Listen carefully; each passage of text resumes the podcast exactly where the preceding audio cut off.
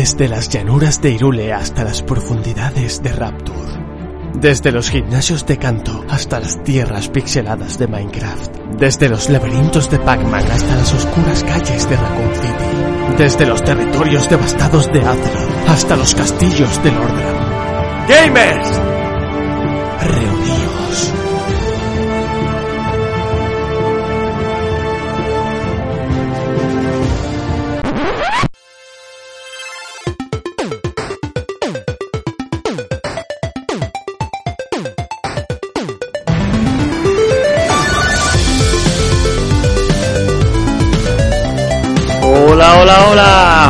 Sí, estamos en el programa número 10 de esto que es Gamers Reunidos. Hoy nos acompaña, por supuesto, el Merenas. Pablo, ¿qué Ya era pasa? hora, ¿no? Ya era hora, joder. Ya era hora, después de un mesecito, ya era hora.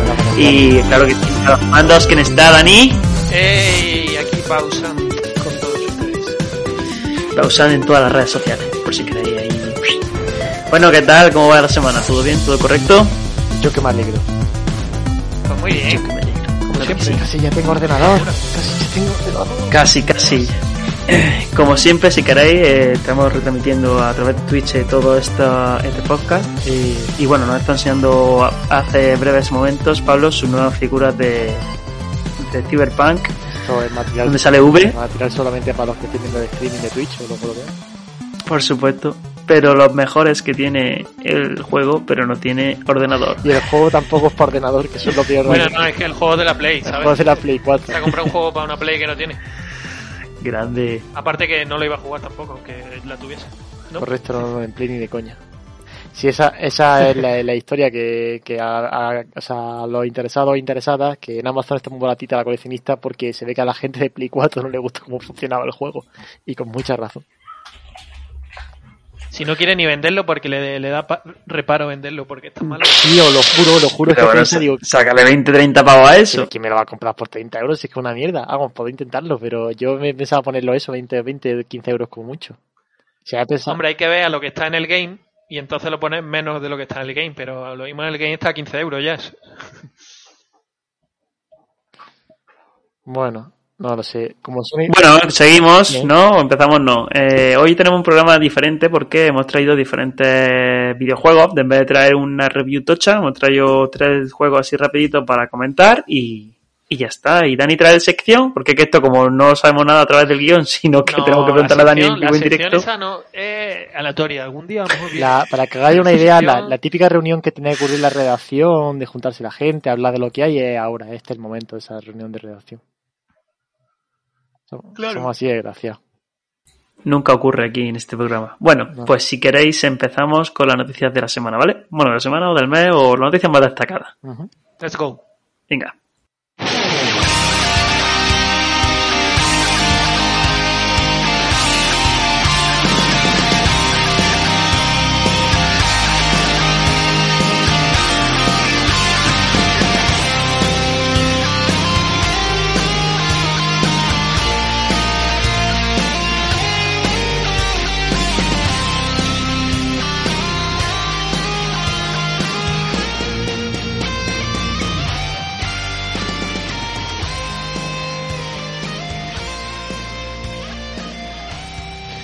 Y bueno, ¿quién empieza con la noticia? ¿Empiezo yo, por ejemplo? Por ejemplo, Venga, pues let's go. Voy a bajar la musiquita. Y se acabó la música.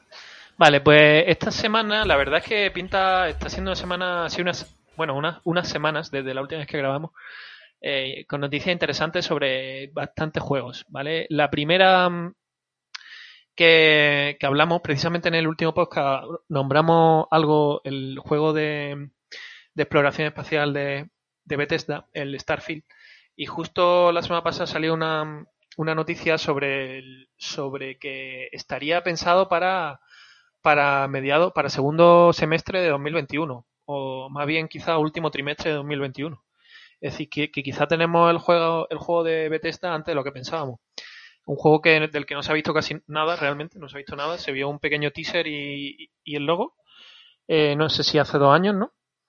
Y desde entonces no ha habido ninguna, ningún tipo de noticia hasta que un insider y una cierta información de, creo que de una página web de venta o algo así, ponía como que estaba fechado para 2021. Entonces, em, que además dicen que sigue siendo el plan, que eh, está fechado para 2021. Es decir, que probablemente en el E3 de, de 2021 tengamos alguna noticia del juego y puede que la fecha oficial de salida. Juego que le tengo muchas ganas, la verdad. Ojo, eh. Ojo que se viene. Mm, el trailer fue en el E3 de 2018, decía, hace tres años. Vale, eh, ¿qué más tenemos? Mm, noticias relacionadas con Star Wars, ya que estamos grabando hoy en el Día de la Fuerza. De May, exactamente, May the Force. Pues tenemos dos noticias interesantes relacionadas con Star Wars. La primera de ellas es que... Qué susto. ¿Qué ha pasado? Nada, que, que se ha suscrito alguien más asustado. Eh, la primera de ellas es que em, el Caballero de la Antigua República, el juego, estarían pensando en hacer un remake eh, y no, es decir, un remake juntando los dos juegos, ¿vale? Es decir, un completo reworking del juego em, que no, ¿cómo se dice? Joder, cuando se trae un juego, no un remake, lo otro. Un remaster. Ah, un remaster, eso.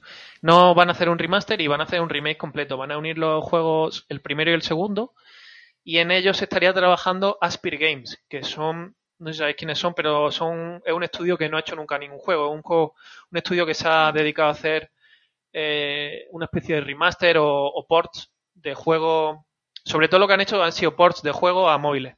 Por ejemplo, hicieron el, port de, el port del Kotor a móviles. Y este sería su primer trabajo como quizá creando ya un juego, porque van a crearlo supuestamente de cero, con la base del Cotor, del 1 y el 2, pero un juego de cero. ¿Vale? Se, además unirían las historias y las mezclarían para que tuviese eh, sentido con el canon Disney de Star Wars, actualmente. Pero no tiene fecha ni nada, ¿no? ¿O sí? No, no, no, eh, eso no. Dani, no ¿lo del estudio que comenta está confirmado o es especulación? No, confirmado, confirmado. Que yo barajaba en mi cabeza que el, el remake este del KOTOR iba a ser iba a ser el que estaba haciendo Ubisoft, como también era un juego de mundo abierto el de Ubisoft y con el motor gráfico No, del, pero ese. del. No, no. Ese no. Como ya dijo Disney, que estaban trabajando ahora con muchos estudios, y uno de ellos es Ubisoft, otro es con Aspir Games. Y esta gente, ya, ya te digo, lo único que han hecho son ports de juego. De, también a la Switch, llevaron el Civilization a la Switch, pero nunca han creado un juego. Y este se supone que sí va a ser creado, eh, entre comillas, desde cero. Em, luego, más noticias relacionadas con Star Wars. Y es que, a ver si la encuentro porque se me ha perdido aquí arriba. No sé dónde lo he metido. Ah, aquí. Em, y es que Microsoft también se ha. Un insider de la, de la industria ha salido hoy la noticia, ¿vale? Hoy día 4 de mayo. em, que posiblemente. Un, un insider de la industria ha dicho que posiblemente Microsoft está trabajando en un juego también de Star Wars. Microsoft Vale. sí. Precisamente, precisamente hoy se anuncia el divorcio entre Bill Gates y, y su mujer. Algo tiene que ver seguro. Y, Seguro. y no que sea el día de Star Wars. ¿Eh? Seguro. Es que está todo relacionado. Se especula con que pueda ser el juego de, de Mandalorian, porque había rumores que estaban re- em, Uh. haciendo un juego de Mandalorian, no sé hasta qué punto de Mandalorian, o por lo menos que el protagonista era un mandaloriano. Y que podría ser este, y que sería lanzado solo en el Game Pass, vaya, para equipo y PC, dentro del Game Pass. Y que, mm, bueno, Protagonizado por Pedro Pascal. pues no creo. La verdad. si no se quita el casco, Eh, seguro que no.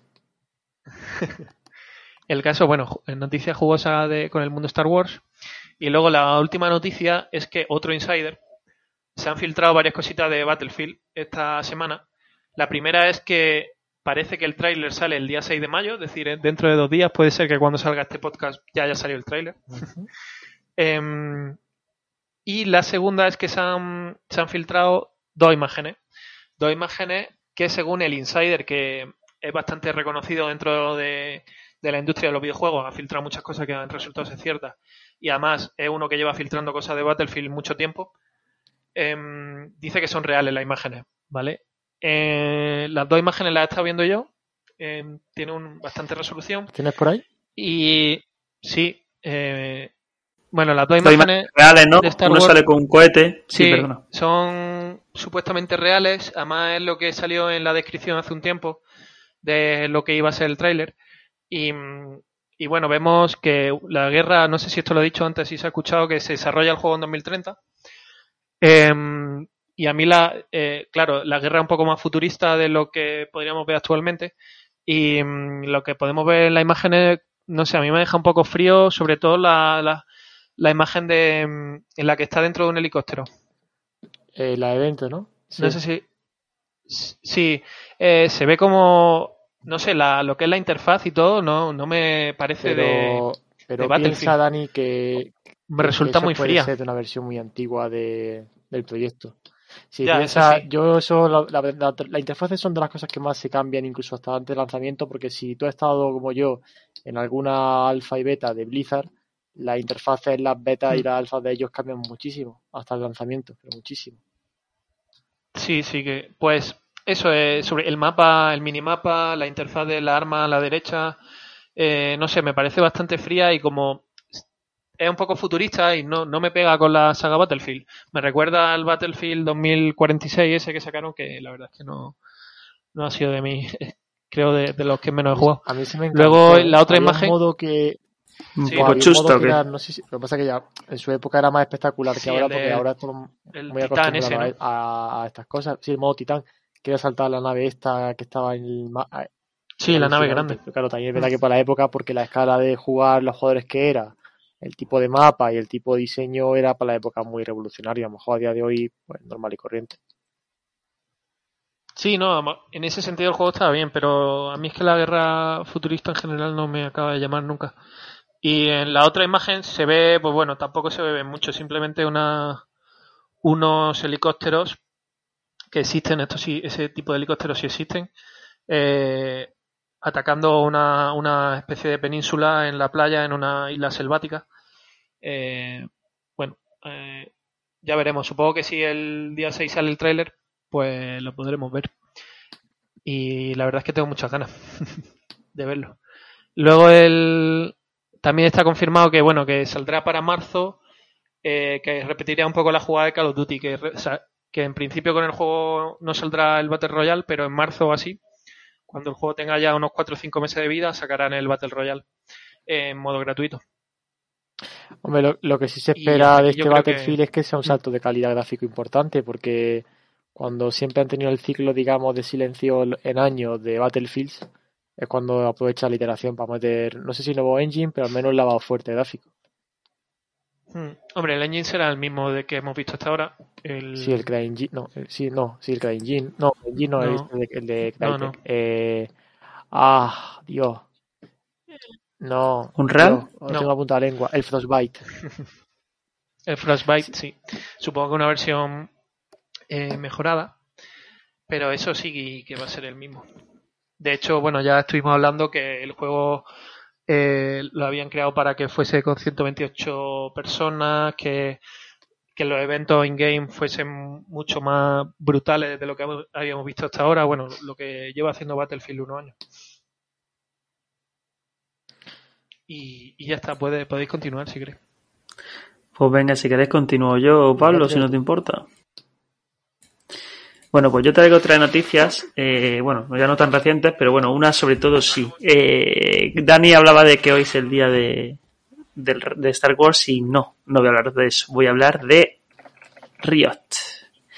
Riot Please va a sacar una serie en Netflix. Bueno, el que esté un poco metido en Twitter o sepa un poco del tema no, no ha sido moco de pavo, ha salido en muchos sitios, se ha compartido en muchos sitios. Y bueno, eh, apareció un vídeo de unos segundos en el, en el que aparecía Jinx y otros personajes de, la franquicia, de Leon Legend. Y, y, y bueno, la serie va a ser animada y tendrá el nombre de Arkham, o Arcane, o como queráis llamar, Leon Legend Arcane. Y debutará la plataforma de streaming en algún momento de otoño 2021. Así que en breves, en un cinco mesecillo por ahí, lo tendremos por aquí. Eh, si queréis ver el, pequeño vídeo de 20 segundos, podéis ver en, en Twitch o en incluso con que busquéis en Google os sale seguro. Y bueno, como decía, sale Jinx y B y algunos personajes desconocidos que pueden correr por las paredes pero y usar poder rayo, pero no tenemos, no son personajes que salgan en lo que viene siendo el, en el juego. Eh, parece que está, va a estar ambientada en, el en la utópica Piltover, que es de donde vienen Jinx y, y Vi, el que sepa un poco de, de Leon Legend. Y, y bueno, los protagonistas serán ellos.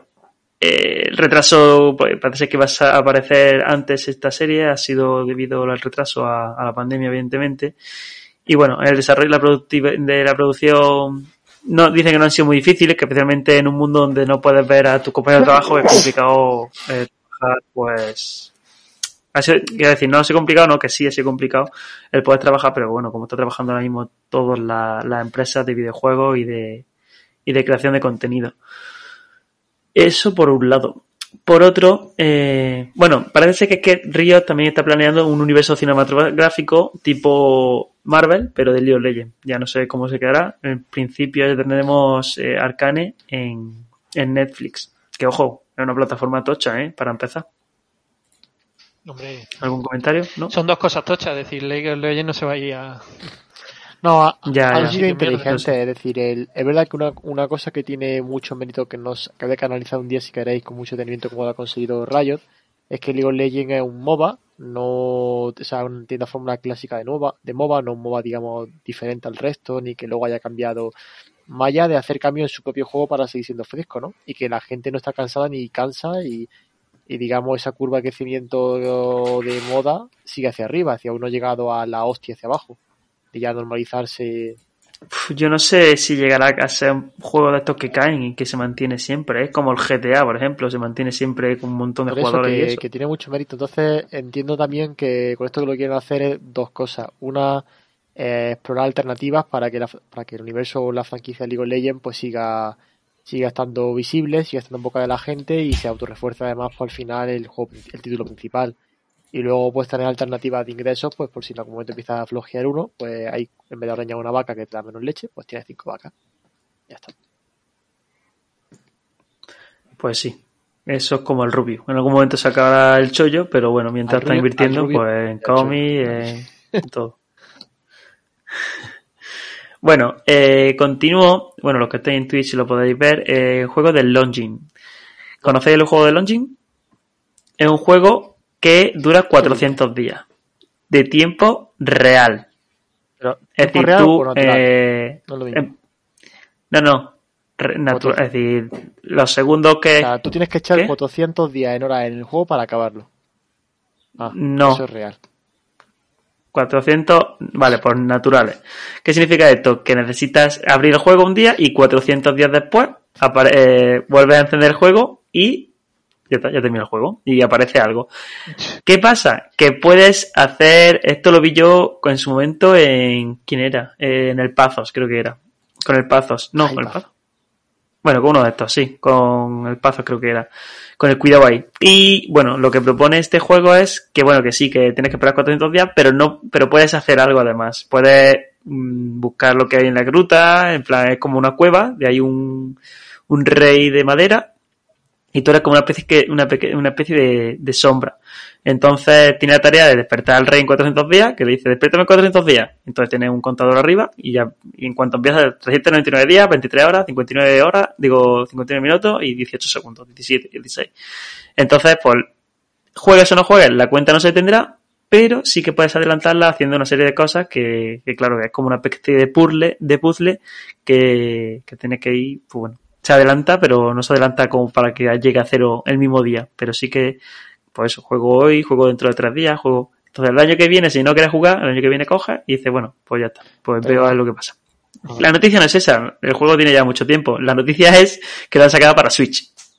Ya está disponible en Switch. Entonces, si quieres esperar, puedes esperar 15 pavos. Y, pero, y no se hace nada en el juego, aparte de, de dar vueltas con el tillo ese, negro. Sí, es lo que te he dicho, que puedes, no, mm, puedes ir, subir por la escalera, bajar, tal, entrar. Entonces, mm, me acuerdo yo que, que, que el Pazo decía eso, que puedes buscar maneras de reducir el contador de alguna manera para despertar al rey antes, pero no sé, es decir, no te puedo contar más, tampoco, no, lo he jugado.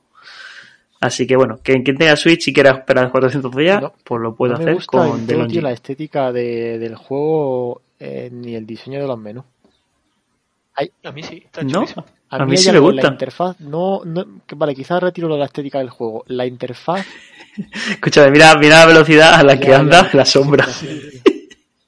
Algo en la interfaz que no me gusta, tío, de, de algo. No sé decirte qué detalle es, porque no es el diseño como tal, es. No sé si es incluso la, la fuente o algo, que algo así muy sutil, pero que al final impacta mucho, que no me acaba de. Bueno, A mí sí me gusta. Está guay, ¿no? Bueno, pues ese era uno de los juegos. Y eh, para continuar y terminar con mi noticia, también ha, ha llegado un juego, un nuevo juego español de fantasía narrativa que debutará en PC, iOS y consolas que se llama Groto. Groto. No es Croto, Groto. No- Lo digo porque Pablo eh, estaba ya No con, la, con la gracia seguro. que no grotesco, Groto. Y de, bueno, saldrá en el tercer cuatrimestre de este 2021. Pero, ¿qué es Groto? Bueno, como comentaba, era una fantasía narrativa, pero es complicado de explicar porque, bueno, eh, viene de la mano del- de, un estudio madrileño que se llama Brainwash Gang, creadores del roguelike Nonguns, que no sé si lo he jugado. No. No, bueno. Y del proyecto The Longest Road on Earth, pero que bueno, que, que este mes de mayo también se publica. Pero bueno, Grotto eh, es un juego que viene representado por un, ermitaño, un misterioso ermitaño, que reside en una cueva titular y está llamado a leer las estrellas y dar consejo a una tribu prim- primitiva. Es un- una cosa random, com- compleja, pero bueno. Algunos de nosotros tenemos un interés, bueno, o, hablo un poco, digo lo que, lo que comentaban los, los creadores. Dice, algunos de nosotros tenemos un interés genuino en la adivinación y hemos probado diferentes técnicas a lo largo de los años. Nos gusta la idea de que la vida de las personas esté influenciada por algo tan abstracto como la interpretación de las estrellas. Con Grotto esperamos que los jugadores se den cuenta de que los poderes extraordinarios del protagonista provienen de su propia empatía a la hora de decidir sobre la vida de su tribu, de la tribu. Y bueno, hay que elegir sabiamente respuestas a diferentes preguntas que, o, o reflexiones que nos llegan, que puede alterar el futuro de la tribu del valle. Eh, la empatía es un factor importante en el juego. Las decisiones que se tomen ha- hará que prosperen o que mueran en el intento. Es un poco, Dani, ¿cómo se llama el juego este de cartas? El Reigns, ¿no? Sí. Un poco como el Reigns, pero basado como en las estrellas, la adivinación de la estrella y todo eso, la interpretación. Y, y esta es una aventura que combina el arte en 2D y en 3D. Saldrá en PS4, Xbox One, Switch, PC, en Steam, dispositivo iOS y, y eso, lo que decía, en tercer y cuarto trimestre de, de 2021. Cuando salga, si eso, me lo pillo y hacemos review. Si eso. Y bueno, todas esas son mis noticias. Ahora viene Pablo, podéis desconectar y dentro de 20 minutos conectáis otra vez. Hijo de puta. Eh, venga. Yo, ¿me pone Borja unos cuantos vídeos de fondo de, de Cyberpunk? venga. Venga. Eh, pues bueno, noticia. Eh, en el anterior programa, Perdona, ¿con o sin spoilers? sin spoiler, por favor. Eh, en el anterior programa mencionaba, que bueno, hace ya tiempo, ¿vale? Esto a lo mejor no es tan fresco como, lo, como debería serlo. Eh, mencionaba yo que, que se hacía como un adelanto en, los- en las redes sociales de, de CD Projekt o del el inminente parche 1.2 del juego. Y si recordáis el roadmap este del fiasco, pues el 1.2 y el 1.1 pues eran parches gordos de, arreglo de todo este de los problemas que ha tenido, el juego, ¿no? Y las cosas que se destacaron, verdad que yo hice la crítica de que, pues, joder, a lo que se esperaba de ese parche, pues igual la- las cosas que destacaron o lo que se iba a enfocar ese parche no era lo que parecía lo necesario. Y bueno, mm, se- semana y media más tarde, pues me cerraron la boca porque salió el changelog de la lista de cambio del parche y la verdad que corrige más de 500 errores y mejora varias. Eh, entre las cosas a destacar, que yo no sé por qué no hicieron esto en este orden, pues mejora gráfica en el nivel de textura, los típicos errores de que se cargaban muy lentas las texturas y veías como el, el, el bloquetazo ¿no? del personaje sin definición, eh, de detalle y varios eh, mejoras generales de gráfica y, visuales, tanto de performance como de no ver cosas a media o hay un picotazo. También se han resuelto problemas con la policía, con el spawn de la policía, aunque ya he visto que a raíz de cómo lo han planteado ahora, cómo spawnean, hay otros fallos, como por ejemplo que te puede aparecer un policía dentro de tu coche, ¿vale? Cosa que pues ya imagino que estará- quedan arreglados después, al poco. Pero bueno, eso es lo que hablábamos cuando, cuando hablamos del juego, que, que aparecían en la boca, aparecían por todos lados, decía, no sé si eras tú o Dani, que, que había veces que estaba en un tejado y te aparecía Sí. de repente la policía ahí arriba y era en plan, ¿en serio? Eso es porque, por- Sí, donde sea, eso es porque donde el sea. algoritmo será muy sencillo y simplemente te calculan un área alrededor tuya y aparece y no tiene en cuenta, pues, pues que, no- que, por ejemplo, que no esté en tu, en tu visión actual para que, que no haga el efecto ese de popeo o eso, ¿no? Cosas sin sentido, que, esté a una que aparezca de repente a una altura virtual, a una altura vertical que no tiene sentido que haya un policía y de repente. O lo, o- Sí, pero es que estaba mejor hecho en el puto Vice. City, tío. En el es Vice que lo tiene es lo que 20 hablábamos años. hace mucho tiempo.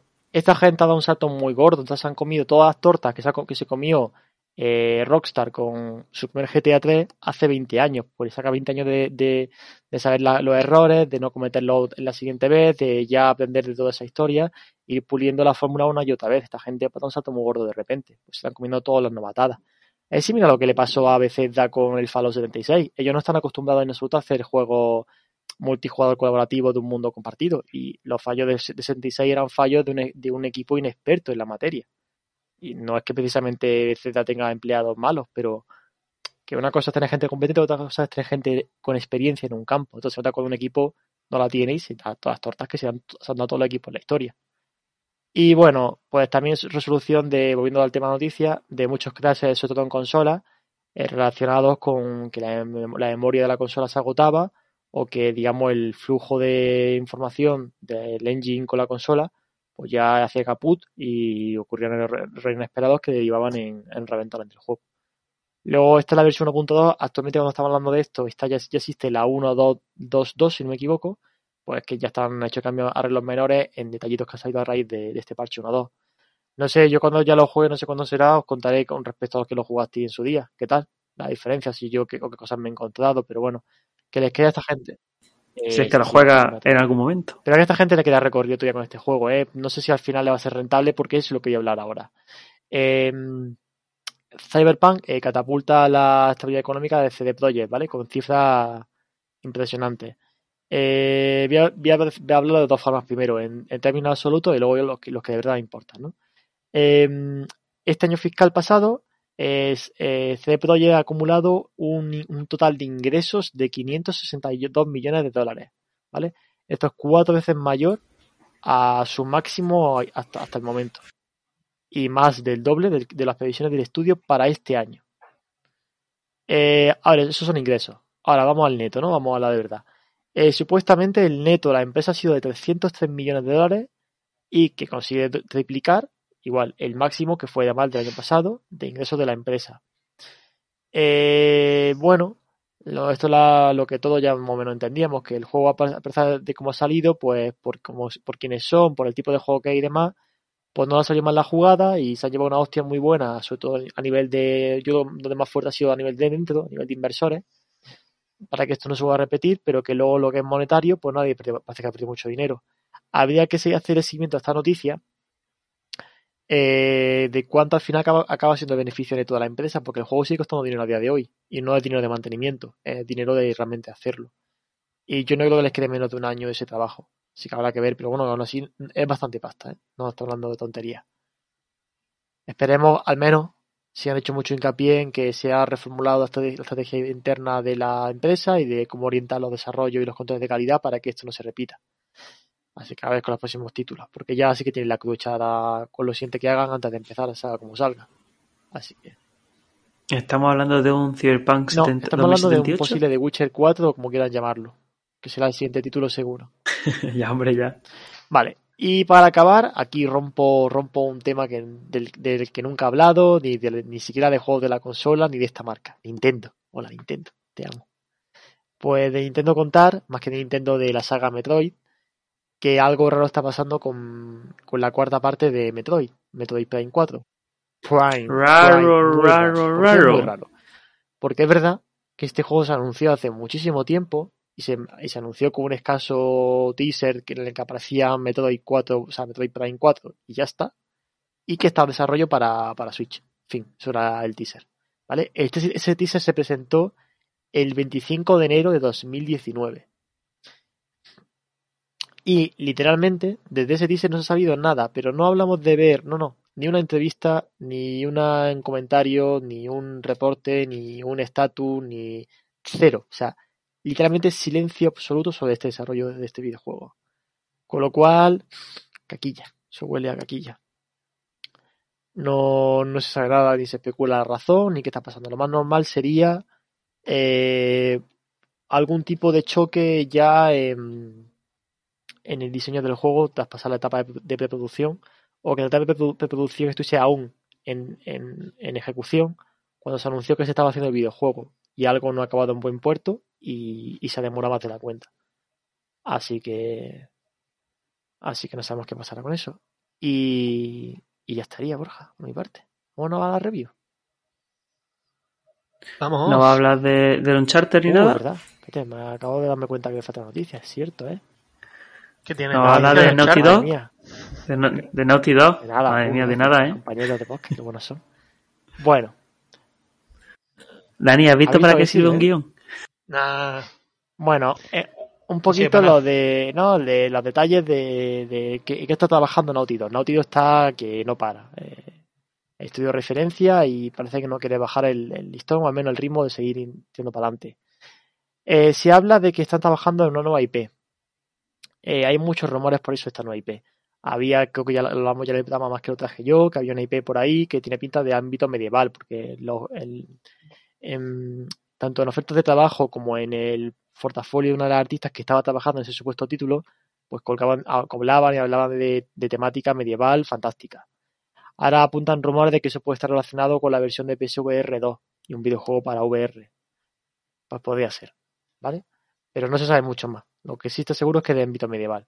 Luego, aquí eh, hay, traigo a una más reciente noticia que se especulaba con la posibilidad de un DLC de The Last of Us 2, cosa que no nada descabellada porque ya lo hicieron con el 1 y bueno, que serviría para ampliar historia de algún personaje o alguna parte que quisiesen de- del juego. Seguramente son algún personaje o más opcional o en el caso que no es precisamente opcional, pero de, de Abby. Yo creo que el, el- tiene más sentido ampliarse en la parte de, de Abby o incluso de los de los no me acuerdo el nombre de los religiosos de los, de los religiosos extremistas del juego los mm, no me acuerdo el nombre que le decía. Pero bueno que no haya jugado sabe a qué, a qué- me refiero. Pero recientemente se ha hablado de que eso parece estar cao. Esa idea de un DLC bien porque no haya llegado a una calidad deseada o la historia que se vaya a contar pues no ha visto que no. Eh, luego también se, hay un rumor muy fuerte de que se está haciendo un remake de, de remake, no remaster, de The Last of Us 1, ¿vale? O que tiene, pues, me puedo equivocar de cabeza, pero no más de 7 años, 6 años, y se está haciendo un remake. Y ¿Y por qué te haciendo ya un sí, que remake? Puto es el ansia. tema que, a ver, por un lado dices, pues coño, visto la calidad del 2, me fliparía ver el juego el 1, que era una obra maestra, con la calidad del 2. Pero también dices, hostia, pero igual cabrón hacerme el 3 o están los quietecillos que, que es demasiado reciente, ¿no? Como empecemos a hacer remake de juegos que no llega ni a la década, mal vamos. Eh, Es que como si dentro de un par de años hacen el del 2. Mira, esto, esto en mi, remake del en mi 10 de opinión Last of Us eh, 2. responde a lo que ya he comentado aquí alguna vez, de que ahora mismo un desarrollo de un juego AAA es muy caro. Entonces, en lo que se haga tiene que ser un título con medianamente el éxito asegurado. Entonces, ¿qué pasa? Que es mucho más rentable en términos de seguridad económica hacer un, un juego AAA con calidad AAA de algo que ya sabes que funciona. De un título que ya, vendi- que ya vendiste en algún momento, que ya está hecho y que sabes que si lo vuelves a hacer lo vas a vender como rosquilla. Por eso la fiebre ahora de los remakes. Y además sirven para pagar las facturas de los que luego son los, juegos nuevos. Eso lo están haciendo todas las empresas. No es una cosa que está siendo ya cada vez más común. Y es por eso, porque ayuda a pagar facturas. Como, no sé, te dedicas a hacer chapuza y, y hay una que te es más rentable, aunque sea una mierda, porque le sacan, le sacan mucha pasta. Pues eso. Sí, pero bueno, Uncharted tampoco que sea mal título, ¿no? No, pero Díselo sí, a Tom Holland. Pero aquí viene lo de, un- lo de Uncharted, me refiero. No, que quiero decir que como dices que, que un poco para reparar o para sufragar gastos de otros juegos que no son tan No. tal, Uncharted sí. me he explicado mal. No me refiero. Evidentemente el estudio tiene, o sea, vamos, vamos a suponer, ¿no? Eh, lo que todo el mundo sabemos, pero que no, no, no lo han confirmado. Ahora mismo estarán haciendo Uncharted 5 y The Last of Us 3 en la etapa que sea cada videojuego. Esos dos videojuegos, sí, luego cuando recuperan la inversión, eh, siempre sale neta y con muchos beneficios, ¿no? Pero claro, hasta que se pueden, hasta que haya ingreso, la, la nómina hay que pagarla, los costes hay que pagarlos. Entonces, hasta que esos juegos salgan dentro de 5 años o 6 años, hay que, tiene que entrar dinero en algún sitio. ¿Cómo entra dinero? Con remaster. Es como los pivotes entre medias. Bueno. ¿Vale?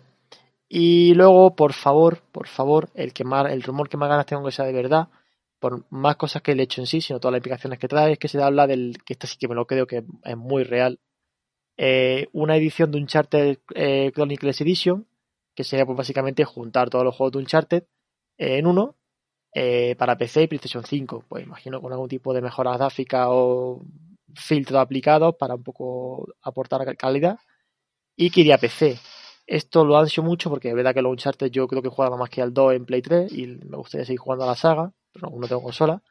Y luego aparte que implicaría que Naughty Dog ya me metido la patita en PC, con lo cual me creo que después de esto me venga un The Last of Us Chronicles Edition que me fliparía porque podía jugar los dos juegos de nuevo tranquilamente y con la calidad gráfica de PC, que no es poco. Eso, sería, muy, top, ¿eh? lo de los Uncharted en PC. Sobre todo los Uncharted. ¿eh? Dani, yo en tu caso me, iría antes de cabeza a los de Last of Us, te lo digo. Pero bueno. Sí, pero los cuatro Uncharted no. Los dos de la sofá son como los cuatro Uncharted con tal perdón de los, fan, de los acérrimos. Y como 10 sí, Uncharted. La verdad es que Dani, yo, Dani, sé yo que le va a flipar, que entiende mucho más que yo de cine, de todo, el, el de las sofás. De verdad. Y de narrativa. Sobre todo, bueno, ahora eh, la semana que viene sale el Days Gone en PC. Cierto, ¿eh? Otro jueguecito más de PlayStation. Vale. Y ahora sí que sí, ya estoy en mi sección. Ahora de verdad. No me he dejado nada. Bien. Bueno, pues vamos a continuar porque hoy tenemos noticias, como hemos dicho, como, todo, como siempre hacemos, y eh, los análisis que traemos hoy eh, son de Street of Rage 4, Call of the Sea y El Archero, que es un juego de móviles que, bueno, que es un poquillo que no es de ordenador, pero bueno, sigue siendo videojuego y como no hemos traído tampoco nunca nada de, de móviles, pues bueno, ¿Archero lo traigo o arquero? Hombre, se escribe archero y si, si quieres te le arquero, como tú quieras, Dani, tío. Pues si quieres meter una musiquilla ahí guapa, Dani, y, y, y pones el videojuego de la semana. Y comenzamos. Pues venga, vamos con la musiquita.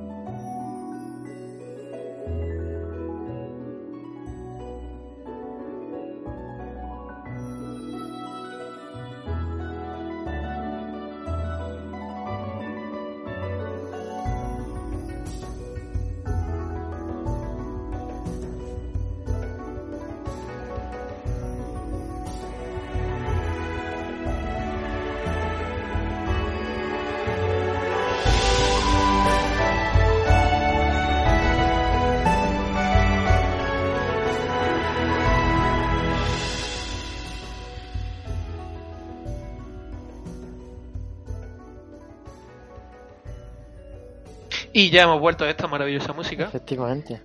Que acabo de poner. Y. Ya, qué Claro que sí. Y entonces. Pues- ¿Quién habla? ¿Quién, ¿Quién quiere hablar de ese eh, juego el primero? Voy a empezar yo. Voy a empezar yo. Yo traigo una novedad en el formato, por cierto. Vale. Bueno, voy a empezar yo rápidamente. El Archero, bueno, un videojuego de, de móvil que está para iOS y para Android, eh, que salió el 24 de marzo de 2019, tampoco tiene tanto, distribuido, distribuido por Javi PT LTD, y un género de videojuegos de disparo y de, y de rooms. Bueno, ¿de qué va el archero? Pues si habéis jugado al The Binding of Isaac, ya sabéis de qué va el juego. si no, pues bueno, eh, tú entras en una habitación, te cargas todos los bichos que hay dentro y pasas al siguiente. O hay otro modo, que es eh, entras en la habitación, te haces cinco rondas de, de bosses, bueno, de bosses no, de, de, eso, de enemigos que te salen de 10 en 10 o de 5 en 5, lo que sea, y, y pasa al siguiente room. Normalmente las habitaciones son de 50, bueno, hay 50 niveles por cada piso, por así decirlo, por cada mapa, y cuando llega a cada 10 habitaciones hay un boss. Cuando termina las 50, la, la número 50 es un boss más chungo, que suele ser bastante, bastante chungo, y ya está. Cuando mueres te vas al lobby y a chuparla, como pasa en el... Como pasa en, todo- en el- todos los lobbies. este, ¿cómo lo diré? Eh, Como en todo, no, en todos los lobbies, no, en todos los roguelike, ¿no? Y, y bueno, ¿qué tiene este juego también guay? Pues bueno, que tiene diferentes armas. Tienes la guadaña de la muerte, el lanza brillante, el arco valiente, el báculo, eh, la hoja de sierra y el boomerang. Cada uno tiene un porcentaje de daño diferente y una velocidad de ataque diferente, pero que eso se va mejorando con, con los objetos que te puedes equipar, porque te puedes poner, bueno, aparte creo del, que del arma más. diferente. Creo que sacaron más, Mm. más armas, ¿o no? Las que tengo, bueno, las he buscado, puede ser que hayan traído alguna más, como hace ya tiempo que no juego. Pero bueno, eh, tiene un montón de, de objetos que te puedes equipar, ¿no? Te puedes poner pecho, te puedes poner dos compañeros que te, que te, que te ayuden a, pues eso, a disparar y tal. Te puedes poner eh, las armas, te las, te las subes de nivel, como los objetos, anillos, de todo. Decir, tiene un montón de objetos. Además tiene su, como un super ataque también, que, que eso también es nuevo, desde hace poco. Y, y guay. ¿Qué más? Pues, ¿qué más tenía yo por aquí para decir? Bueno, hay diferentes héroes también. Cada héroe tiene como una pasiva diferente. Eh, el que yo tengo creo que es que la flecha, bueno, la flecha porque uso el arco, eh, son de fuego. Dani, ¿tú qué usaba? ¿Usaba ese o usaba otro? Uf, eh, no me acuerdo. Puede ser. Hay también de, de sombra, de hielo, hay un montón de, Mm. De eso. Y bueno, lo interesante de este juego es que tienes hasta nivel 10 durante las rooms. Cada vez que subes un nivel, te curas un poquito, sube tu vida y te mejoras una habilidad. Entonces puedes tener hasta 10 habilidades diferentes durante, durante las rooms y, y bueno, tienes desde pues, lanzamiento de doble doble flecha en este caso, o triple flecha, o que reboten las flechas, que salen de fuego, es decir, hay miles de, de combos que te puedes poner. Luego, como siempre, bueno, cuando muere he dicho antes que te vas al lobby, sí, pero bueno, te siempre te da la opción a que con rubíes de estos que se pagan con dinero de verdad se puede, se puede recuperar la vida una vez más, o a veces te sale, te puede salir gratis con un anuncio. ¿Qué más, Dani? Hay diferentes Tenemos modos dos- de juego que han... Ah, eso, bueno. Dime. No, iba a Sí, que han sacado otro. Dime, bueno, coméntalo tú si quieres. No, bueno, hay, está- hay modo cooperativo, ¿no? Tenía modo cooperativo luego que sacaron. O ah, bueno, sacaron un modo cooperativo también, sí. Hay como una, una especie de arena también. Sacaron una especie de. A la derecha del todo. Tienes también otros modos de juego que te van sacando de vez en cuando, tipo Clash. Clash ¿Cómo se llama el juego este? Sí, Clash Royale, tipo Clash Royale, que, que Mm. tiene diferentes, diferentes eventos. El juego se divide en munditos estilo Super Mario Bros. y hay como muchos mundos de distintas cosas, de lava, de hielo, de no sé qué. Y, Sí. y luego sí que es verdad que hasta yo me pasé hasta el mundo 13 por ahí. Creo que llegué, no sé, hubo- ya se va haciendo muy muy difícil, la verdad. Llega Es un muy momento, complicado al final. llega un momento que como todos estos juegos de móviles dejas de jugar porque o pasas por el aro o tienes que jugar muchísimo para poder conseguirte un arma Que muy se convierte casi que- más que en una cosa que quieras hacer de forma por gusto en una obligación, ¿no? Para llegar al ritmo. Sí, Claro, yo, claro, yo, por ejemplo, tengo el, ar- el arco lo tengo al nivel 40, que es el máximo, y claro, lle- llega un momento en el que es más la habilidad o la... porque es que se complica muchísimo, es decir, como no, tu- como no tengas mm, muchísima vida, es que yo tengo, por ejemplo, el pecho que te da vida y te da resistencia y te da todo, lo tengo al máximo, el arco lo tengo al máximo, y aún así me cuestan muchísimo los niveles. Sí, yo lo tengo. Luego, Sí. dime, dime. No, yo también bueno, conseguí subir casi todo. Jugué muchos meses, además jugué como 6 o 7, 8 meses a tope. Todos los días jugaba un montón y estuve muy viciado, pero, pero ni por esa me conseguí pasar. Es decir, hasta el, eso, sé, el mundo 13 o 14 ya habrá a lo mejor 20 o 21, ya no sé cuánto habrá. Pero, Ay, no sé, la verdad. pero llegaba un momento que ya era, era imposible. O, o compraba objetos que había en la tienda o, o podías pagar, claro, eh, que, que obviamente eran mucho mejores que los normales que podías conseguir. 20 hay, Dani. 20 mundos. 20 ¿no? nivel, 20 mundos hay Sí, pues diferentes, yo, sí. yo llegué eso, al 12 o el 13. Y que era el máximo en ese momento, que era- creo que había dos más, 14 o 15. Y ya ahí es que era, es que era dificilísimo. Luego sacaron como una especie de modo héroe, que son los mismos mundos, pero como más complicados. ¿Tú llegaste a verlo eso? Sí, sí. Sí, creo que claro, sí. me pasé casi todos también, un montón. Porque además iba, iban Pues- sacando. eh, al principio sacaron a lo mejor solo tres, luego. ¿Sabes? Sí, sí. y ya está, tiene, tiene muchísimos objetos que puedes combinar y que hacerlos más raros, cada vez más raros y tal. Eh, bueno, si estáis en Twitch viéndolo, veréis que cómo, cómo son los bosses, son, te, tienes que, que, que saber la, la dinámica de, de, de disparo, la, la, física y todo eso. Pero que es un juego complicado. Al principio se hace fácil, pero luego se va complicando mucho. Hay muchos, hay, ¿cuántos héroes diferentes? A ver. A ver, engancha. Hay 3, 6, 9, y... 12, 15, 16 héroes diferentes. Pues uno, por ejemplo, alcanza a un enemigo, inflige daño extra, invoca a un bailarín de no sé qué. Otro resucita tras morir. Pero claro, esos ya normalmente son que te los tienes que comprar. Que te valen una pasta. Engancha mucho y de los juegos así que a lo mejor hay en, en móvil que sean de estilo este freemium, que tú no te das que pagar por jugar, pero, pero al final, vaya, que puedes comprar las cosas que quieras. Eh, quizás de los mejores, de los más conseguidos, de los que tienen más juegos sin que tengas que pagar nada. De lo que yo he jugado. Sí, yo nunca he comprado nada y aún así tardan más en subir el nivel y tal, pero al final te regalan muchos rubíes por diferentes cosas, tal. Te dan, hay diferentes cajas, como siempre, de loot.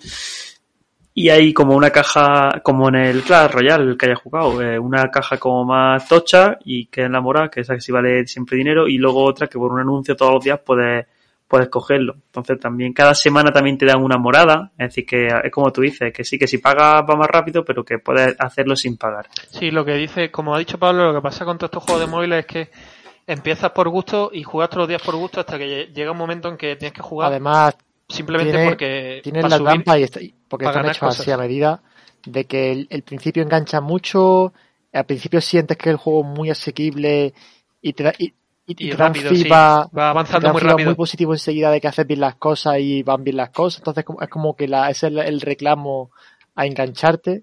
Y a partir de ahí ya es eso, la obligación, la rutina todos los días de jugar. Y si no juegas, pues te dan por culo y se no pagas. Claro, claro, eso es. Exacto. Y bueno, eso es el archero. Si lo, lo tenéis, como he dicho, en iOS y en Android. ¿Voy yo? Sí, pues venga, voy. No, voy yo con el mío y ya que acabe Pablo, si quieres, que tú has sido el último que ha hecho la noticia. Eh, mi jueguecillo, pues es el Call of the Sea. Es un juego eh, que es para está para PC y, y creo que salió también en. Sí, ha salido en todas las plataformas, es decir, PlayStation, Xbox y. Amazon Luna, ¿qué es eso? En, bueno, yo lo juego en el, en el Xbox Game Pass y, y es un juego es maravilloso. Es de un estudio español, además. La distribuidora, bueno, sí, los que lo han publicado, la distribuidora son suecos, pero el estudio que lo Dani, ha hecho... perdona que te interrumpa. ¿Sí? Amazon Luna es un futuro servicio de videojuegos de la nube desarrollado y operado por Amazon. Claro, claro. Eh, digo, digo que es eso Como has dicho, ¿qué es eso? Porque no existe todavía. Ah, vale. Y porque dudo que alguien lo vaya a usar. Según lo que haga Amazon, ¿eh? Si hace lo que Google, pues no. Eh, ya, por eso. El caso es que, bueno, el juego salió en PC, salió el día eh, 8, en diciembre de 2020. ¿Salió? Sí, en diciembre de 2020, claro. El 8 de diciembre de 2020. Y es un juego, es una aventura gráfica un poco al estilo clásico. Y sobre todo muy narrativa, en la que no hay que hacer mucho, salvo resolver puzzles. El juego está como. El juego eh, se desarrolla, bueno, se desarrolla en los años 30. Tú eres una, una exploradora que va en busca de su marido, que se ha perdido en una isla, ¿vale? Se fue a investigar una, una pista que él tenía para curarte una extraña enfermedad que tú tienes. Y, y con la tripulación del barco se perdió en la isla. Entonces tú llegas después buscando a tu marido y a ver qué ha pasado. Y llega a una isla. Y aparece Tarzán, te, ayuda. No, pero aparece, pero sí está basado todo, eh, o tiene una influencia muy directa de los relatos de Lovecraft y de la llamada de Chulu y, todo lo que tiene que, ver con el universo Lovecraftiano. Porque salen monstruos, toda la, todo el lore es claramente de Lovecraft, aunque no se diga explícitamente, pero, pero está claro. Eh, además, la típica historia de alguien que se pierde, empieza a, ver un mundo que no existe, que se pierde en la, en la naturaleza y tal. Y ya salen monstruos mmm, acuáticos, muy al estilo Lovecraft y un poco pulpoides. Eh, bueno, un juego, la verdad, precioso a nivel visual, a nivel gráfico, eh, un estilo cartoon, muy colorido. eh, mucha, con mucha saturación de colores y un estilo así, a lo mejor lo, imagínate el estilo Fornite, pero, pero mucho mejor, ¿no? Con mucho mejores gráficos. Eh, decía, muy, muy agradecido jugar y visualmente, pues muy estimulante. Entonces, eh, el juego, pues, como he dicho, muy narrativo, te van contando una historia, hay muchísimos elementos en cada fase del juego que tú puedes coger, leer, te, eh, te hablan, te cuentan historias, de pronto aparece un vídeo a lo mejor, em, contándote la historia de lo, que ha de lo que había pasado hasta ese momento. Y luego, eh, la dinámica del juego básicamente son puzzles. Un Puzzles en cada área, porque digamos que el juego se divide como en muchas áreas dentro de la isla, y en cada área hay un gran puzzle que tienes que resolver. Y a lo mejor dentro de ese gran puzzle hay a lo mejor tres o cuatro pequeños puzzles. Y el juego, pues, nada, al principio los primeros puzzles son fáciles y se van complicando conforme avanzas, tampoco son una locura. No hay ninguno que a lo mejor diga que puede estar horas para conseguirlo, pero sí que hay alguno que te puedes trabar y a lo mejor se te hace un poco bola, pero sin, sin mucha dificultad, al final lo acabas, lo acabas viendo. Em, nada, es un juego que, se, que te puede durar entre 3, 4 y si eres muy cafre a lo mejor 5 horas. si, si, no, si no, no te salen algunos puzzles. Y nada, está hecho con un Real Engine 4 y un juego muy, muy, muy bonito de jugar y que yo recomiendo desde aquí porque, porque vaya, es que yo que sé, yo me lo paso muy bien, además una historia muy bonita con un doblaje, mu- eh, no, un doblaje, bueno, el doblaje a- al inglés, no está doblado al castellano, pero el doblaje al inglés que tiene está muy chulo, muy conseguido, lo ha hecho además gente española, me decís de aquí, y nada, que lo recomiendo. Las críticas además han sido muy positivas y para toda la gente que le guste lo que es el mundo de Lovecraft o cosas, elementos así eh, primigenios, de los primigenios, pues, pues yo creo que le va a gustar mucho porque tampoco hay muchos juegos de Lovecraft interesantes en la ahora mismo en, en el panorama. Y este yo creo que puede ser de los más de los más interesantes, además se juega muy rápido. Así que nada. Eso y la comisión, que también ayuda a Y vender la- juegos. Y la comisión. Además ha estado nominada a los BAFTA, ¿eh? Entre los de videojuegos. Ojo, eh. Ojo.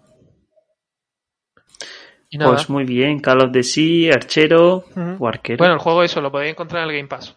Si queréis O jugar. comprarlo pasando por, por caja, ¿no? Pagad, pagad. Pero bueno, sí. comprarlo que son está 10 a- 10 euritos, 10 euritos tres años. No, nosotros no soportamos compra ilícita de. Hombre, por supuesto que no. No, ¿Quién ha no, hecho no, eso? de Game Pass. Eso Sí, no. Y que los, los desarrolladores cobren por su trabajo, hombre. 20 euros el juego en. Steam, 19.99. Muy bien, pues terminamos si queréis con el Stretch of, of Rage. Venga, tengo una 4. novedad, esto nada más que lo van a percibir quienes estén en el Twitch, que voy a jugar mientras que hacemos la, la review. Bueno. ¿Te vas a jugar aquí al juego? la pantalla. Pero No se está viendo en, bueno, en Twitch iba con un poquito de retardo eh, con respecto a nosotros. No, que tengo que ponerlo. Venga ya. No, pero no se pone como mi pantalla. Eh, no, porque Ah. lo tenía fijado. Bueno, Madre mía, Pablo, esto es un aliciente para Claro, que la para gente al entre a Twitch. Bueno, pues el juego se Claro, lanzó en, en, 2000 en el 2020, el 30 de abril, y fue desarrollado por la empresa Dotemu. Dotemu, para quien no sepa quiénes son, bueno, entre otras, ¿vale? Pero digamos que la gran cabeza fue Dotemu. Quien no sepa quiénes son Dotemu, no les suene ni siquiera de, de, de- de vista, eh, son una empresa que se dedicaba originalmente a emulación de juegos antiguos. Entonces, pues como comprenderéis, qué mejor empresa para traer un- un- la cuarta entrega de un juego clásico de la época de los 90. Que yo no sé si deciros que el primer videojuego fue este, al que yo jugué, pero si no fue este fue el Sonic o si no fue el, el Golden Axe, porque yo tenía la Sega Mega Drive y tenía el cartucho este que venían los tres juegos. Bueno, de hecho, perdón, venía el Claro, venía el, venía el. Shinobi, venía el Street of Rage 1 y el Golden Axe 1. Y luego aparte tenía el Sonic. Y luego aparte el el puto Sonic. Sonic, cabrón. No sé, el cartucho que metí antes en la consola cuando la encendí muy chico, pues ese fue mi primer videojuego. Pero vaya, si no fue este, fue los que le di mucho caña. Y yo recuerdo este juego de chico pasármelo una vez y, y llorar. En plan, porque claro, Esto antes no había para guardar partidas, esto antes era... eh, bueno, son juegos complicados, ¿eh?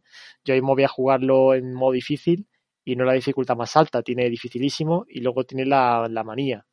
Ya no sé en equivalencia cuál sería la del juego original, pero mínimo es difícil encima. Yo voy a estar jugando normal por ver la historia un poco refrescar y es sencillito. Y difícil ya empezará a ser un poco la curva que yo recuerdo de la antigua. Además aquí hay una ventaja que no había antes, que ahora se guarda partida. Antes era una RAM, o te lo hacías del tirón o nada. Aquí Pues bueno, como Sí, hacía, como hacía en el, en la, en el kiosco, en el este, en- Luego, bueno, el elenco de personajes, pues lo, lo estoy mostrando en pantalla mismo en Twitch, pero sería pues Axel, que además como ya he acabado el juego, tengo su skin original del 1, que es este que estoy mostrando ahora mismo. Eh, Blaze, que también estaba en el Street of Rage 1. Cherry, que es la hija de Adam, que era un personaje también original del 1. Y Floyd, para mí es nuevo. Yo es cierto que no he jugado ni a Street Rage 2 ni, al ni al 3. Para mí es nuevo, pero aquí me puedo estar confundiendo. Y bueno, el Golden Axe, perdón, Golden Axe, el Street of Rage, es un juego de, de beaten up, eh, un clásico del beaten up, up, y que no sepa qué, qué es el género beaten up, pues básicamente avanzar y machacar enemigos, generalmente en una perspectiva horizontal, ¿vale? machacar no, botones No te quedas, porque hacia... si te fijas ahora cuando jugando, el juego es relativamente táctico, no es, no es un hack and slash de machacar botones. Aquí el botón, fíjate que la, la horizontalidad y la verticalidad del, movi- del movimiento tiene mucho juego en cómo te vas colocando para que no te, no te enganchen varios enemigos por varios lados, ni te Sí. juegues. Yo me acuerdo, yo me acuerdo jugar eh, cuando estaba en, bueno, lo típico que en la casa de mi abuela, tenía mi tío allí el ordenador, y jugamos al, al Mame, no sé si era el Mame 32, al, al emulador este de videojuegos, Sí. o el Ma- El Mame, Mame, Mame o- 32. Sí, pero creo que había otro. Bueno, el caso es que en Eh, ese había ese- muchísimos juegos se de de estos, buguear tipo esto. No, Los no, abierto, no, es verdad. No, pero a lo mejor. No, no, no, no, fíjate, no se abre. Ah, Hostia. Sí, sí, se ha pasado ya. Ah, es que hay que pegarle. Ah, nuevo fail, madre mía. Se nota que ha jugado Bueno, el caso ¿eh, es que, que sí, que hay muchísimos juegos de este tipo, pero que este... Fíjate, ves que la este, colocación, bueno, cómo el tío me sigue, cómo yo me coloco, cómo yo me alejo de él. eh, porque claro, los enemigos tienen un rango horizontal de distancia al que, al que te alcanzan. Y según el enemigo, pues tiene uno, tiene otro. Cada personaje, pues tiene, además de su estética propia, tiene su forma de, de combatirse y un poco lo que te hace y lo que tienes que prepararte. Eh, Ah, lo bueno es que puedes enchufarle a, a cuatro que tíos delante. su- es decir, que aquí el, el juego, digamos, esto es como el, box- el boxeo. El juego de pie no es tanto las hostias que des, sino que te muevas bien y cuando pegues, pegues firme. Y mientras tanto te estés, estés haciendo como le llamo yo la danza. La danza. Mira, se mueve, se mueve la lata. Sí, luego el juego, como estáis viendo, la, la estética. Qué- qué Este es un juego de dibujos cartoon, est- ant- o sea, así cartoon, que no busca realismo. Y yo creo que lo de Don Emula han conseguido actualizar la visual respetando el corte original y haciéndola súper. Sí, visualmente está La chulo. música ¿eh? no sé creo que no se oye en, Mm. en la retransmisión, pero es, es- es No. excelente. No se oye. Eh, y luego la sensación Yo. de mm, con respecto al original está muy bien traída, hay micro actualizaciones, pero muy micro, y se mantiene toda la esencia original del juego, toda, toda. Uh, este tiene dos vidas. Tres. Eh, dos, ah, sí, dos Entonces, vidas. básicamente es ir pasándote los niveles, ¿no? Claro, y la- hay un gente. modo, hay un modo arcade que se desbloquea cuando acaba el juego, que es jugar al, al modo antiguo, que es la historia de corrido, y si te matan, pues vuelve para empezar. Luego, pues tienes las armas, como las antiguas, que las tienes dos formas de jugarlas, o pegando con ellas, o las puedes lanzar, igual que el antiguo. Eh, luego el salto para, para alcanzar rápido y, y tirar enemigos al, al aire. Luego están las Pablo, perdona, ¿puedes quitar el puto ratón del- de la pantalla? Y bueno, Vale, el juego, la verdad que mm, visto jugándolo cuando ya lo juegan medio bien, se ve un juego sencillo, pero digamos está lo que os digo, ¿no? Lo de la danza de colocarse bien y, y alejarse en el momento adecuado y esquivar este tipo de ataques. Oye, quiere ya un poquito de conocer cada tipo de enemigo, cómo se juega y cómo se combate, y ya pues un poco. Requiere paciencia, ¿eh? ¿No? Pues yo decía que no es un juego de machacar botones, no es un juego de, de avanza y pega, es muy de, mm, de mucha colocación buena en el escenario con respecto al enemigo, no, no dejar que te rodeen y estar constant- constantemente marcando tú el, el terreno, ¿eh? Porque es muy fácil que te que te acorralen y que te acabe en una posición desventajosa y, y además este juego no perdona, si acabas mal colocado la hostia te la vas a llevar, porque no tiene una forma de esquivar, digamos, que te sale de la última de la hostia en extreme ni nada de eso. Aquí si te pegan y te enganchan, te pegan y te enganchan. No, no hay un dash de última hora y, un bloquear. Pero todos los policías son iguales, Sí, tío. es parte de la historia de, Que ya no sé qué broma. Con escudo. Hay, Uh, hay algunos, no, no, Boss. Hay algunos enemigos, pues tienen, ¿no? Este, por ejemplo, el nuevo, este diseño, este concepto, que calentarle mucho el escudo, alejarte, y ahora cuando se le rompa, pues engancharlo y dejarlo tieso. Eso Sí, pero es como una tiene- especie de- un escudo holográfico, holograma. Luego, pues la porra también pues tiene su forma. Eh, esto, los, los soniditos, además, esto es muy mítico de este juego, el sonidito de cuando coges estas cosas que no lo vaya a oír, que es como un así de yummy. Y bueno, lo, ahora lo voy, lo voy a hacer para ya, ya acabar un poquito la review. Eh, todos los personajes, ¿vale? Pues tienen su forma de jugarse, tienen una, una estética y una estética y un y un tema- y una, dinero, y dinero. una modalidad de juego, uno es más ágil, otro más pesado, la, la cantidad de vida que, que pegan también. Y luego hay como tres- una cosa nueva, si os fijáis, cuando yo utilizo esta habilidad así po- potente, la barra se me pone en color verde, parte de la vida. Eso es que eh, ese, mega combo, el coste que tiene es parte de tu vida, que si te pegan una hostia, toda esa parte que está en verde, la pierdo de golpe. ¿Y, Pega- y cuándo la pegando. recupera? Si- Ah, vale, pega va una recuperando hostia, la con voy hostia. recuperando, Que Vale, si me vale. pega una hostia, pues no la pierdo del tirón. ¿Vale? Pero porque no le pega, no para usar odio Eh, esa luego, gente. esa hostia la puedes jugar de varias formas, digamos, la puedes jugar ofensiva hacia adelante, la puedes jugar defensiva alrededor y la puedes jugar aérea. Depende de lo que te interese. Uh, Y Bueno, luego, eh, den ya para acabar, la- el, el gran que tenía este juego eran los megacombos. Que ahora voy a pedir a Borja ponga un vídeo porque el megacombo aquí es así. Wow. Que cambia, que, que cambia según el personaje. Aquí qué pasaba en el juego original. Claro. Borja, ponte cuando pueda en, en los vídeos tuyos estos super chulos que pones al lado. Pon Street of Rage y pon eh, Car, eh, Police Car. ¿Vale? En los juegos antiguos, eh, tú, el, digamos, el megacombo de los personajes dependía un poco de cuál era, ¿no? De qué personaje llevase. Pero era que de repente aparecía un coche policía armado con un lanzacohete o con una puta metralleta como un castillo. ¿Dónde? Pero, ¿a cuál le doy? No, ¿A más este que de estoy viendo, abajo? ahora mismo a llevar con delay en Twitch. Nada más que estoy viendo mi pantalla.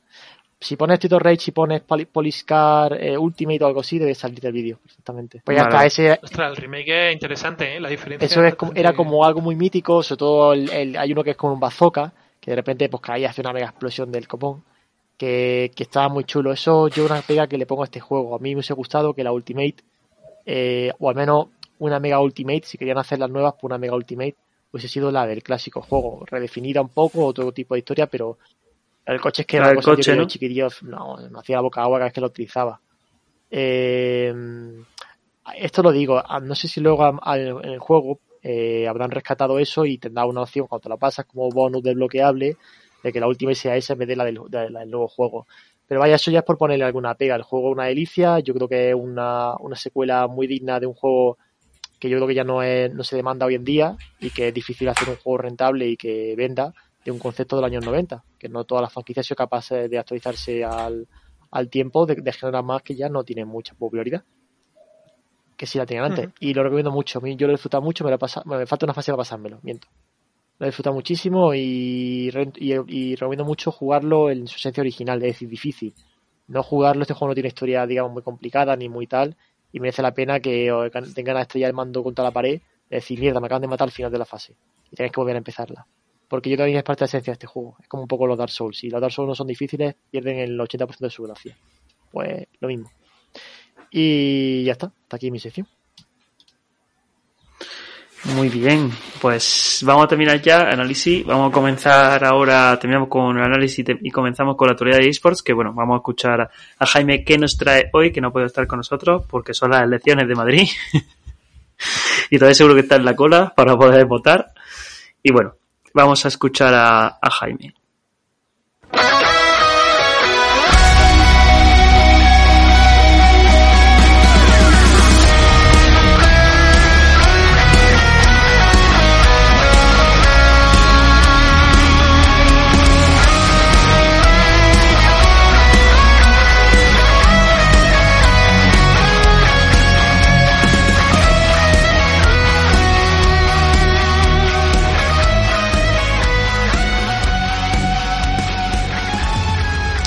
Hola, muy buenas, aquí Jaime, otro día más, ¿no? Aquí en Gamer Reunión, pasándolo muy bien.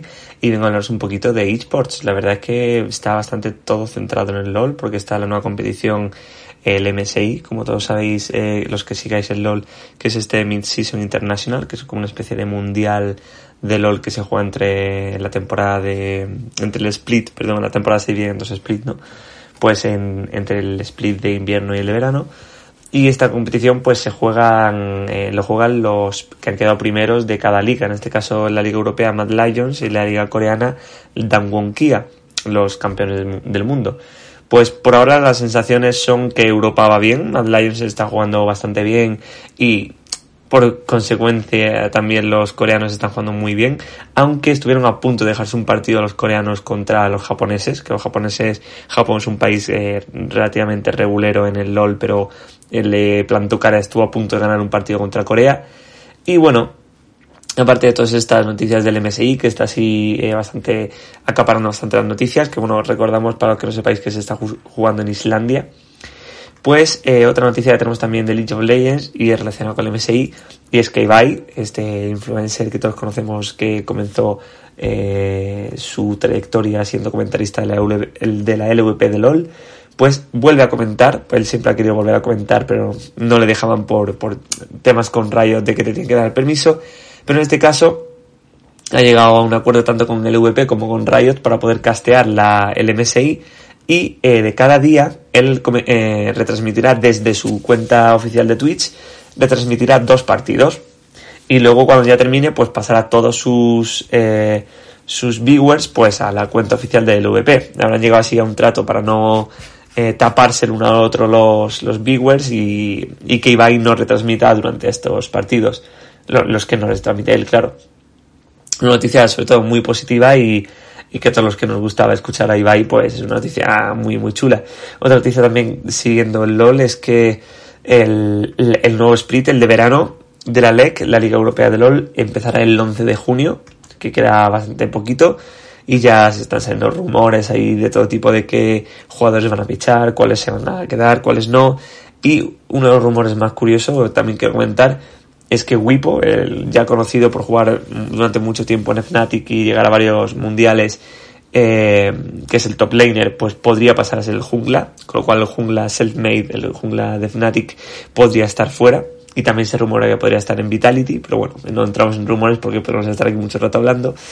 Y por último, algo muy interesante es que Giants, este equipo eh, malagueño de esports súper famoso, pues acaba de, llegar a un acuerdo con Nesquik como su nuevo patrocinador y podéis ver en su Twitter o en su YouTube el vídeo porque el vídeo es muy muy bueno, se lo han bastante y nada, otro otro otro patrocinador más, ¿no? Eh, relacionado también con la, con la comida, entre comillas, basura, ¿no? Porque tienen ya Nesquik, eh, KitKat y Chupa Chups. Y bueno, y eso sería todo, más dinerito para poder desarrollar los esports en Málaga y en España. Y eso es todo. Seguir aquí en Gamer Reunidos. Muchas gracias. Bueno, pues hasta aquí el programa de, de hoy. Gracias Jaime por traernos estos esports tan, tan tranquilo, iba a decir, tan, tan, uy, me queda en blanco, tan increíbles. y bueno, siempre se le echa de menos. A ver si puede volver pronto, que con lo de las elecciones es eh, un problema. Y bueno, eh, vamos terminando como siempre. Eh, recordad nuestras redes sociales que estamos en arroba greunidos, eh, no, arroba greunidos en Twitter, Instagram arroba gamers nuestro correo electrónico por si queréis comentar algo o decirnos algo, gamersreunidos arroba gmail.com y bueno, como siempre podemos, podéis escucharnos en Evox, Apple Podcast y Spotify. Y bueno, todo ha sido, esto ha sido todo. Programa número 10 de Gamers Reunidos con Pablo, con Dani. Muchas gracias por acompañarnos. Hasta pronto.